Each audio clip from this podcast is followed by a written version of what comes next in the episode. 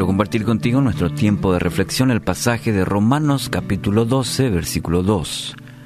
No se amolden al mundo actual, sino sean transformados mediante la renovación de su mente. Así podrán comprobar cuál es la voluntad de Dios buena, agradable y perfecta. El mundo y sus ofertas, tentadoras, aparentemente buenas, pero su fin es perdición. La Biblia misma lo afirma. Aquí las palabras del apóstol Pablo son muy claras y nos orientan bastante a cómo alcanzar propósito en esta vida. En otra versión dice, no vivan según el modelo de este mundo.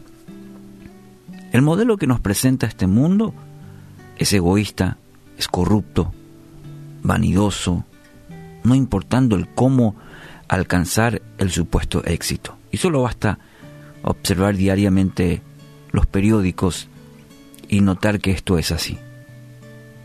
Para el cristiano, ese no es el camino correcto. No es el camino por el donde andar. Dice la palabra, debemos ser transformados mediante la renovación de nuestra mente. Según 1 Corintios 2.16, nos dice que tenemos la mente de Cristo. Entonces debemos renovar nuestra mente para ver las cosas como Cristo las ve.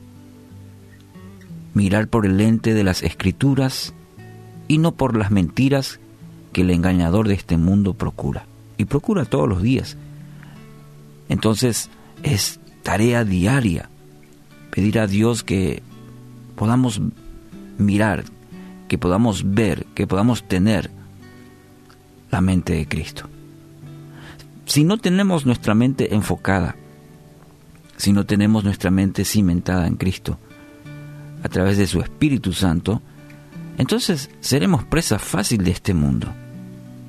Seremos arrastrados por los problemas y las circunstancias de esta vida. Y no podremos conocer realmente cuál es la voluntad de Dios para, para cada uno de nosotros.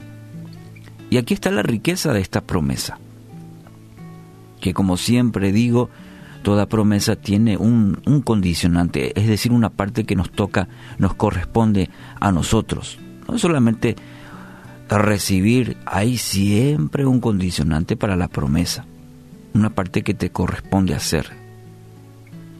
Y en este pasaje dice es renovar nuestra mente, renovar nuestra mente mucha gente anda con el pensamiento que no va a lograr nada en la vida. Anda presa de su pasado, diciendo que su pasado fue muy difícil. Entonces vive del pasado. Eh, recuerdo el pasaje del apóstol Pablo justamente dirigiéndose a los de la iglesia de Filipos, diciendo, olvidando lo que queda atrás, dice el apóstol Pablo, y extendiéndome hacia dónde, hacia, lo, hacia adelante.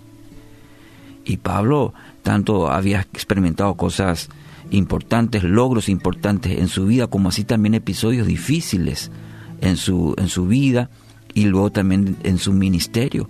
Y llega un momento en su vida, estando preso en Roma, dice a la iglesia, y estando en esa condición, en la cárcel, dice, olvido el pasado y miro hacia adelante, procuro ir hacia adelante.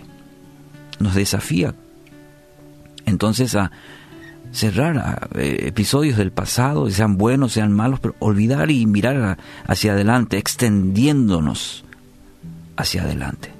Entonces, una de las cosas que hay que hacer, renovar, es olvidar el pasado, sacar lo provechoso para caminar hacia un presente y un futuro.